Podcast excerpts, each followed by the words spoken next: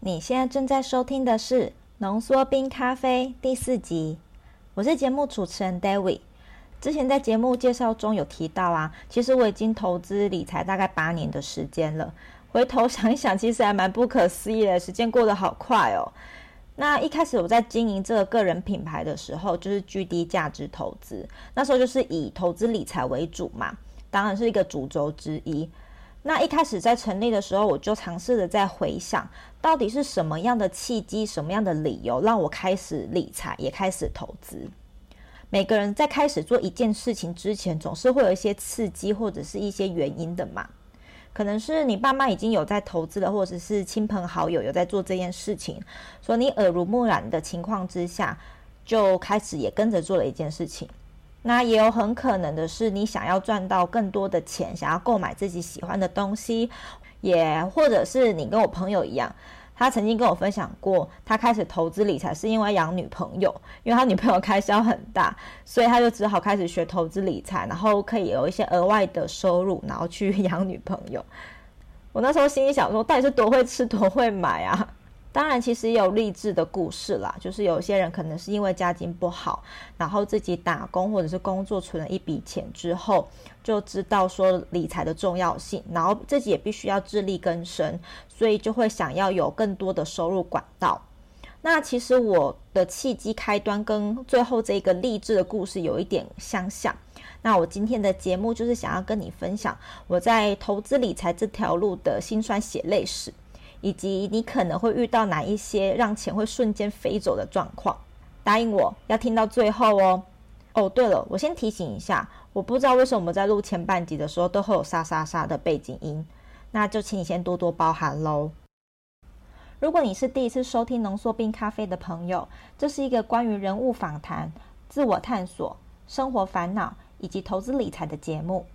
如果你对这样的题材有兴趣的话，我想麻烦你订阅一下浓缩冰咖啡，并且在 iTunes Store 上面帮我留言打新评分，这样就可以让更多人知道这个节目哦。一起把满满的能量传递出去吧！我也欢迎你追踪我的 IG 账号是 D E W I T I N G 一二零八，或者按赞我的粉丝专业 GD 价值投资，我会分享更多节目的内容资讯给你哦，让你获得最新消息。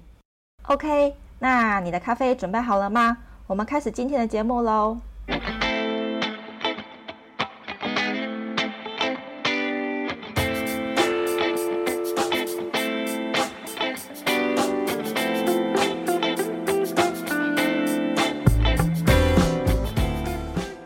哎，我先说，我爸妈是那种完全是不理财，然后也没有在投资的那一种，所以我没有那种先天环境可以就是学习投资理财。我投资理财都是大概从我大学的时候才慢慢开始摸索出来的这样子，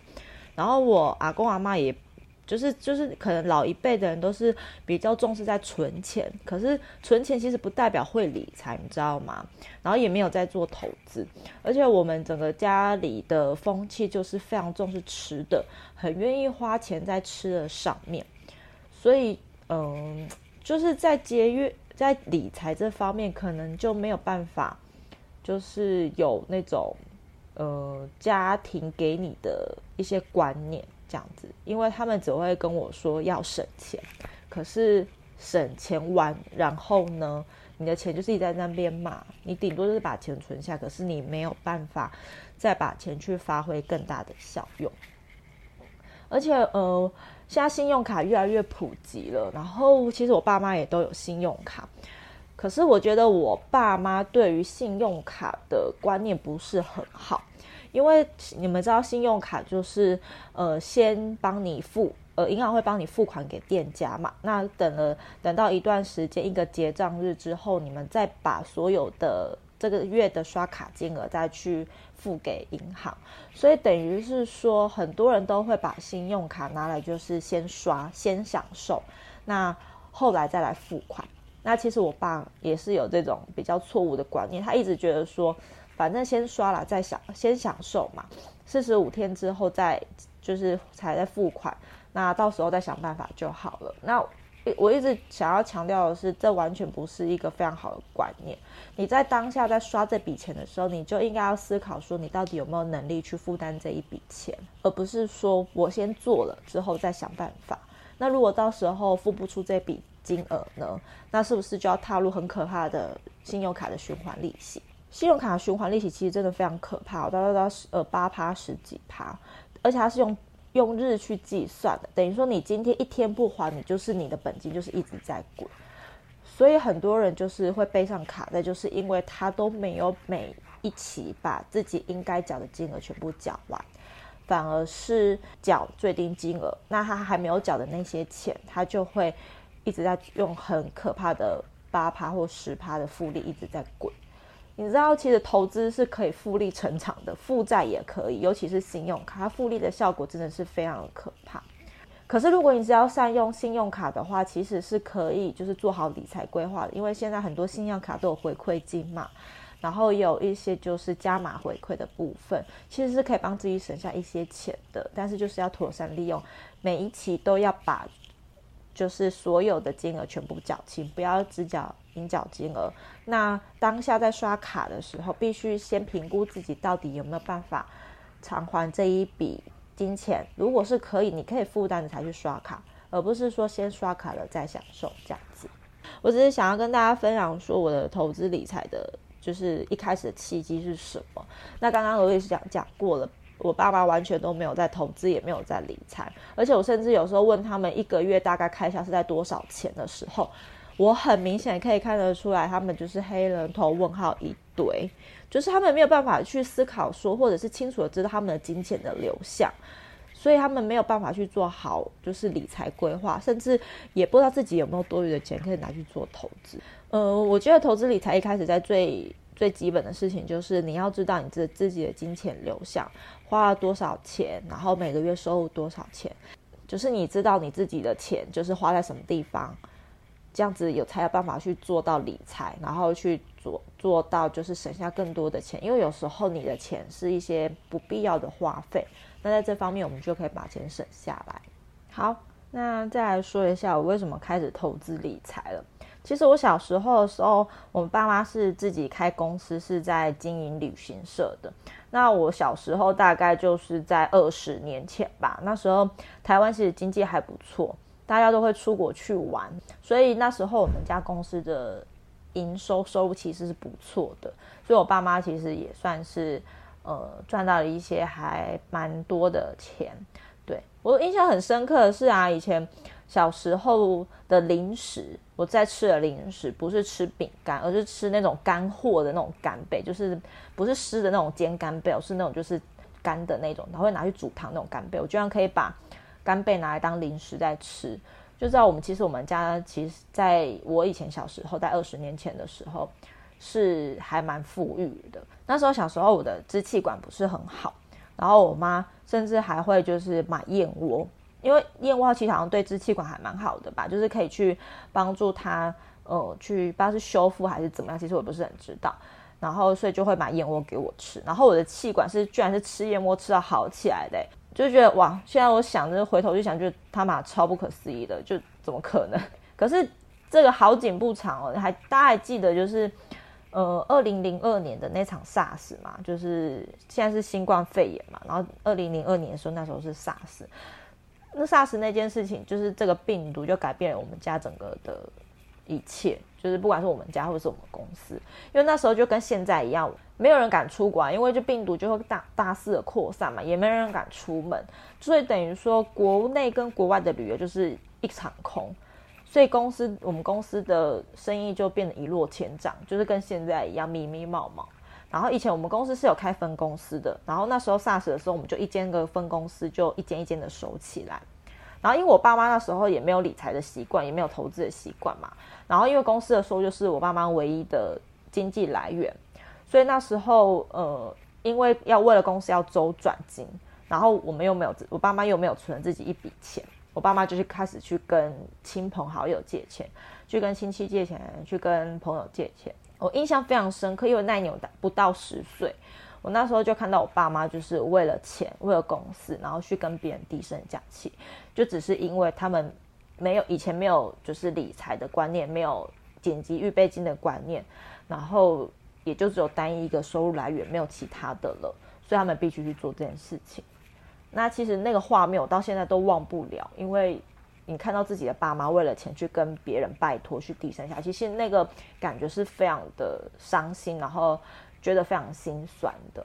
那一幕我真的完全忘不了。而且我觉得也是从那个时候开始，我在潜意识里面开始慢慢认知到钱很重要这件事情。就是不管怎么样，你没有钱，你没有做好理财，你没有其他一些 whatever，就是关于钱的一些概念，其实是一件很危险的事。所以啊，我在上大学之后，我就很认真的在存钱，然后也很认真的去增加我的收入。那时候大学大一的时候，我就开始在家教了。然后我那时候家教是。教高中的物理、化学跟数学，就是这是大家就是比较不敢去接的家教，因为就是人家会觉得说高中的物理、数学、化学很难嘛。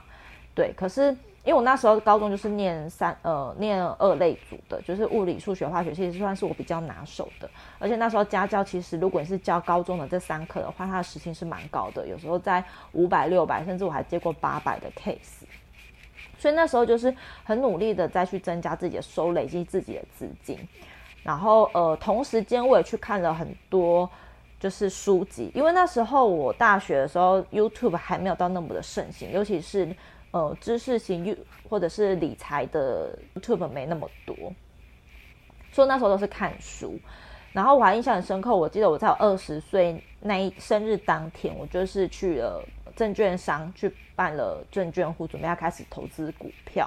然后在这段时间，我就是非常认真的研究股票啊，然后开始投资，做好理财。然后那时候我记得还有在投资基金啦，可是基金后来发现我不是那么的喜欢，所以就开始慢慢没有在做。对，然后后来呃，也就这些投资跟理财，还有就是呃家教，就让开始慢慢的让我有稳定的收入跟稳定的报酬。到大概大二大大二的时候吧，我那时候除了跟家里一个月拿五千块的生活费之外，其他大大小小的开销，包含房租，然后我自己出去玩要买的任何东西，然后或者是学费，这些我都是自己可以负担得起来，就是不用再跟家里额外拿钱。这算是我觉得这还蛮不容易的，因为很多大学生那时候呃经济来都还是爸妈嘛。顶多是去打打工，可是可能还没有办法做到，就是，呃，可以负担自己这么多的费用。所以我觉得，在大学这段时间四年，我觉得我把嗯、心力有部分放在研究投资、研究理财上面，我觉得还是是蛮值得的。因为其实投资最重要的就是时间。就是如果你今天有很多的时间可以去帮你复利、去帮你成长的话，其实越早开始是越好的。然后，呃，而且那时候当学生嘛，其实讲难听一点，你就是把你打工来的钱全部赔光了，也不会影响到你生活什么。背后还有你爸妈嘛，不像现在可能。有些人已经开始上班之后才开始在做投资，那时候的心理压力就会有点不太一样，因为你是经济独立的状况，是没有办法去忍受自己就是损失了多少，就是比较多的钱。所以我真的是很建议，如果你现在还是是大学生的人，真的是可以好好的花时间去研究投资理财这一块，去好好的去打工啊，或者是。呃，做什么接 case 或者是家教，去累积你自己的资金，这个真的是对你以后会有非常大的帮助。那其实这也是我一直很想要做的一件事情，就是把财商教育啊，把投资理财这件事情提早的带到大学的校园里面，因为我一直觉得大学生活、大学的时间是一个非常精华的时期。可以做的事情非常多，而且只要在大学有办法建立好的财商观念的话，其实出了社会之后，自己的经济压力就不会那么的负担，因为你知道如何去做好呃资产的规划，然后你也知道有什么投资的标的是适合自己的。OK，我讲了这么多，我为什么开始投资理财之后啊，想要跟你聊一下，就是我在股市。投资的这段时间其实也不是一帆风顺，就是一直都是赚钱的，一定有赔钱的时候嘛。投资这种事情不可能 always 是赚钱的，一定是有赔钱的时候。那我觉得，呃，一开始你就是很乖的，会就是比较不敢去做尝试，就是可能放一点点钱进去，然后去测试看看有没有办法赚钱。然后可是人就是比较贪心，你当你开始有在赚钱之后，你就觉得这条路好像可行，然后你就会开始慢慢的越投越多，然后胃口就会被养大。我觉得我到我呃我到后期的时候就有一点呈现这种现象，就是你大概会知道说怎么操作可以赚钱，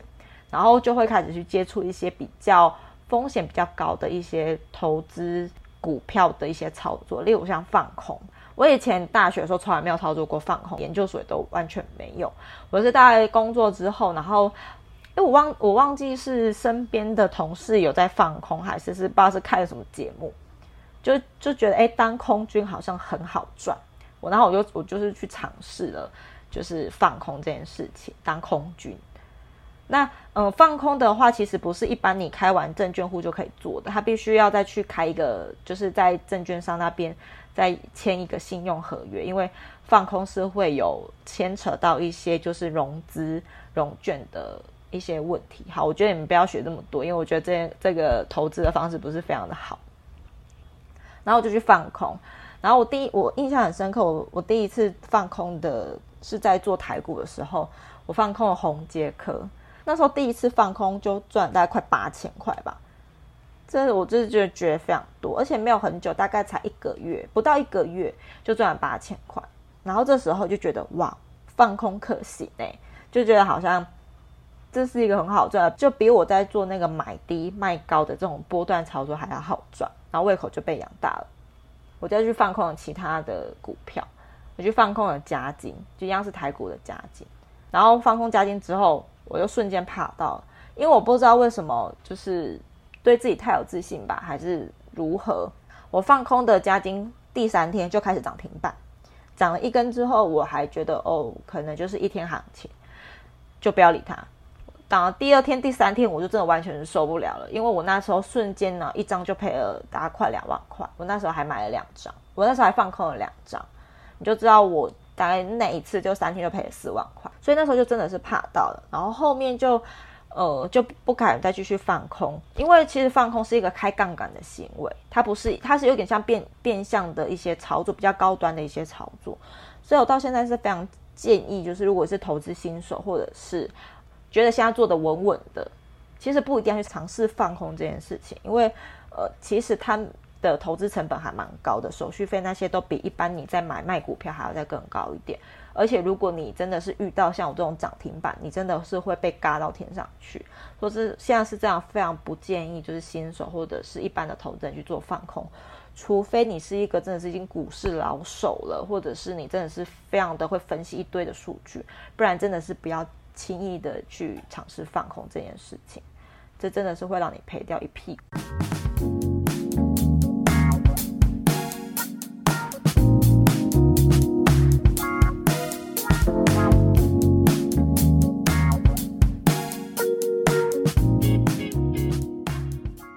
我刚刚讲我非常惨痛的放空赔掉四万块的经验，我现在还在跟你分享，是我在股市还有学到另外一个教训，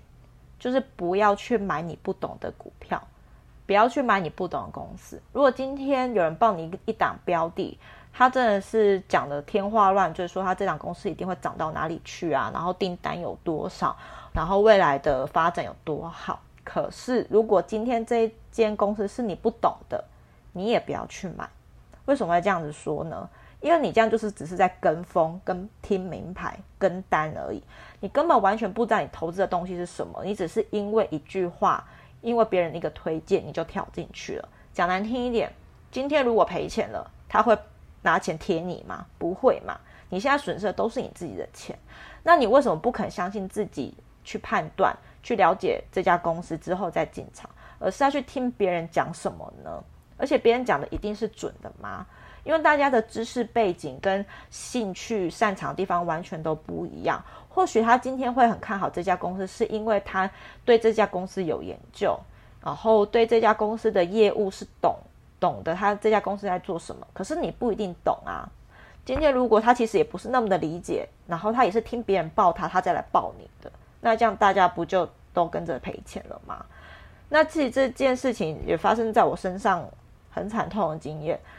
呃，有一段时间那个比特币很夯，那比特币其实就是在线上挖矿嘛，所以那时候大家就觉得哦，做显示卡公司一定会大涨。那台股就有一家在做显示卡的公司，就是叫汉讯。我那时候其实也不懂汉讯到底实际上是在做什么的，然后也根本老实说，在别人跟我讲在档股票之前，我完全没有听过汉讯这家公司。只是我听别人说，哦，现在比特币很夯，然后所以挖矿的需求，所以显示卡一定需求会大增，这、就是汉讯一定会涨。那我那时候也觉得，哦，好像不错诶，就是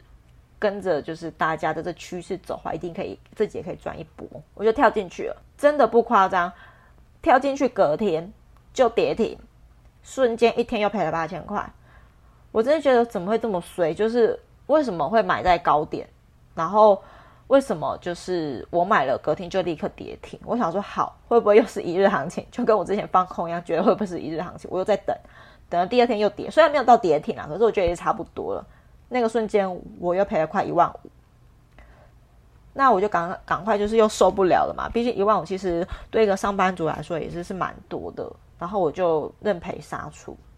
到现在我我已经没有再去看那一只股票现在大价是多少了。可是这又让我学到一件事情，就是不要去买你完全不懂的公司，你要投资就投资你懂的。所以我真的是诚心的，就是拜托大家，如果今天你投这这档公司是你完全不懂的，或者是你根本甚至跟我一样以前没有听过这家公司的，只是因为别人说这家公司很好，然后报你它会涨到多少，你要有自己的思考。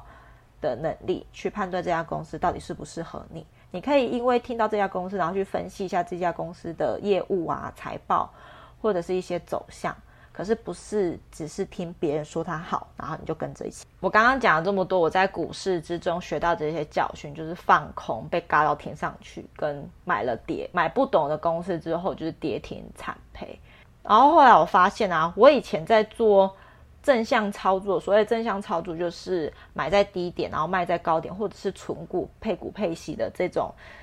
呃操作模式的时候，我的胜率反而是比这些放空啊、跌停呃成效还要再好的。我也意识到说，其实你要投资一间公司，买一档股票，你要做的是做稳健投资，然后跟着公司一起成长。因为你们大家可能会觉得说，我现在买的股票就好像只是一个一个价钱，这个公司现在多少钱我买了，然后它涨上去的时候我卖掉可以赚到多少钱。可是很多人忽略到的是，它其实背后是一家公司，实实在在的公司。今天的股价会成长，我们先撇除说什么人为操作或者是炒出来的。如果今天公司的股价会成长，其实有一部分的原因是因为这家公司的。营收啊，或者是各方面都有在成长，所以它的股价才会跟着上扬嘛。所以要做的应该是去参与这家公司的成长。如果你非常看好这家公司，你应该是参与这家公司的成长的过程，然后可以让你带来获利，而不是说去做一些好像很违背当初你投资这家公司的事情。例如说，你看衰它就去放空。你顶多你看衰它，你就不要理它，你去找寻有另外一档标的嘛。我不相信台股或者甚至是美股，一家公司在成长，其他家公司都不会再成长。那如果你今天今天觉得说这家公司真的是会跌到一个爆炸，那你就不要理它，你就是寻找另外一家是公司在成长的，你可以跟着它一起参与，这样子还是比较稳健的投资方式。不要去想什么邪门歪道可以快速赚钱、快速致富的这种操作手法，不安全或甚至是风险性很高的。有可能你赔了一次之后你就受不了。就像我，你看我放空加跌停，那前前后后赔了快五万多块。我现在是工程师嘛，那几乎已经是我一个月的薪水了。那你觉得这样是值得吗？而且这时间不长哦，这样可能不到一个礼拜我就赔掉这么多钱。所以我想要你们思考的是说。你投资股票，或者是你投资任何的标的的目的是什么？只是想赚快钱吗？还是说你有一个健康的投资心态，去让你的钱再帮你生更多的钱出来？这是两者是完全不一样的事情哦。我相信你一定是想要累积自己的财产，然后早一点退休，早点财务自由，才会想要开始投资嘛。我相信大家应该都是，连我自己也是，所以才会想要开始投资理财。那就会有不孝的商人，或者是不孝的骗子，真的是很夭寿的，会抓到人类的这个心理，抓到你这个心理，就去做一些比较违法或者是真的是会害人的一些诈骗、投资诈骗。我相信你应该呃多多少少都有听过身边的朋友，或者是看到网络上有一些案例，就是被诈骗了多少钱。那其实这些诈骗的手法其实不难分辨，你只要听到说什么稳赚不赔，呃，或者是呃多少天就有多少的报酬，比如三天报酬就有两百趴。这种肯定是骗人的，可是很多人都因为想要赚快钱，然后就掉入这个陷阱。现在比较夯的诈骗手法就是标榜说什么用 AI 人工智慧去运算股市，然后就可以知道股市的走向。那你只要加入我们这个群组，然后入金多少钱之后，你就可以参与这波的行情。然后他们的里面的学员，因为有因为我们这个老师的操作，或者是这个 AI 人工智慧的软体的运算。不到一个礼拜就赚了几万块，甚至是几百万这种噱头。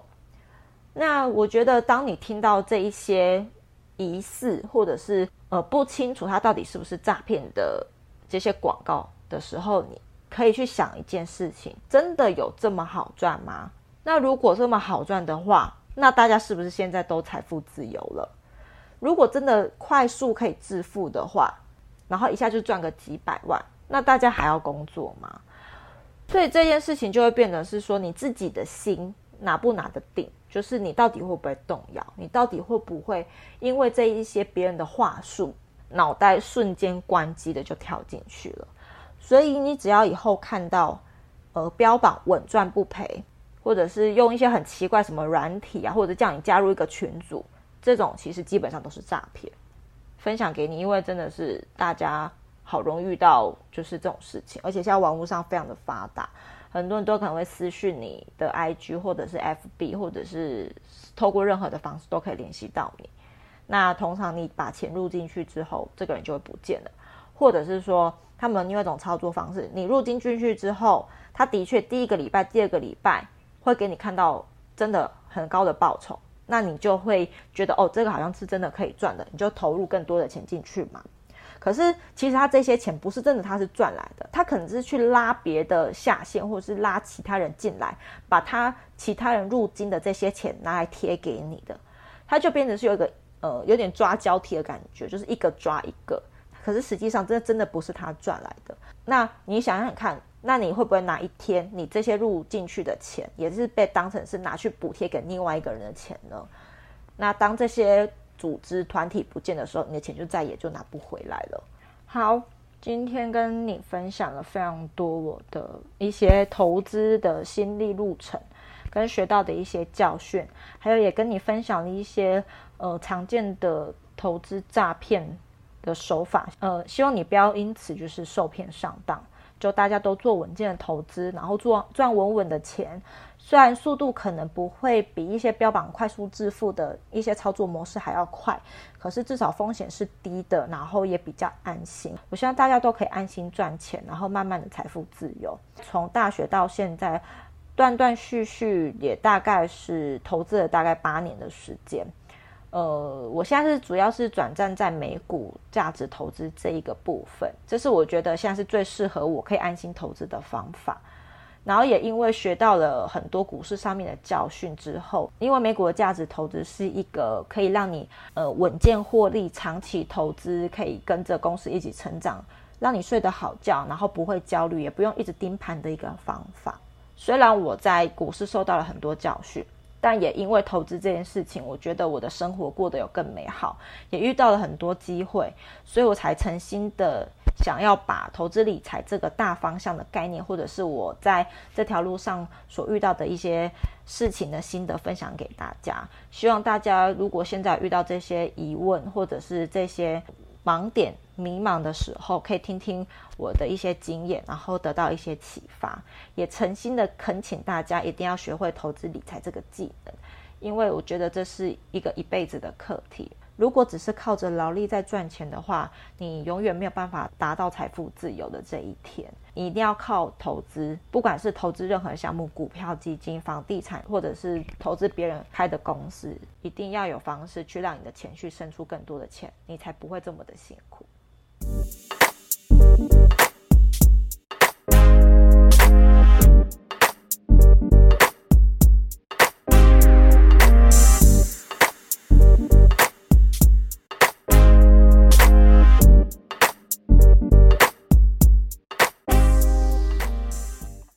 天的节目内容重点整理：一、信用卡的错误观念就是先享受后付款，应该要思考刷卡的当下是否有能力可以负担这笔金额再使用，不然如果卡费缴不出来的话，就会掉入高利率的信用卡循环利息当中。二、理财最重要的概念就是搞懂自己每个月的金钱流向，自己的收入有多少，支出有多少。知道自己钱花在什么地方才是最重要的理财观念。三，我认为大学其实是一个非常精华的时期，如果可以在这段时间好好培养自己投资理财的观念，对以后一定会有非常大的帮助。这也是我想要把财商教育提早带进校园的一个原因。四，不要随便放空，也不要投资自己不懂的公司，这个是很多人在股市里面都做不到的事情。如果你可以做到，你就赢一半喽。五，标榜保证获利、稳赚不赔，或者是短时间内高报酬的广告，通常百分之九十九点九九九九九 percent 是投资诈骗。记得眼睛要放亮，不然你的辛苦钱就会这样子飞走喽。谢谢你今天的收听，希望你在听完我股市遇到的这些惨痛教训之后啊，可以有一些警惕跟风险意识。这样的话，我也就欣慰了啦。我知道不可能完全没有输过钱，也不可能每一次的决策都是正确的。但重点是，你在这些错误的决定当中，是否有学到相关经验，并且深深的记得下一次不要再做同样的决策了，这样才有办法在股市之中继续成长哦。OK，那今天的节目就先到这边喽。我是真的非常感谢你花时间来收听我的节目。如果你喜欢今天的节目内容，或者对你有帮助，我也想请你分享给你身边可能会需要的朋友们，或者将这集节目分享在你的 IG 现实动态上面，然后记得标注我哦，这样我才可以知道你对这集节目的想法。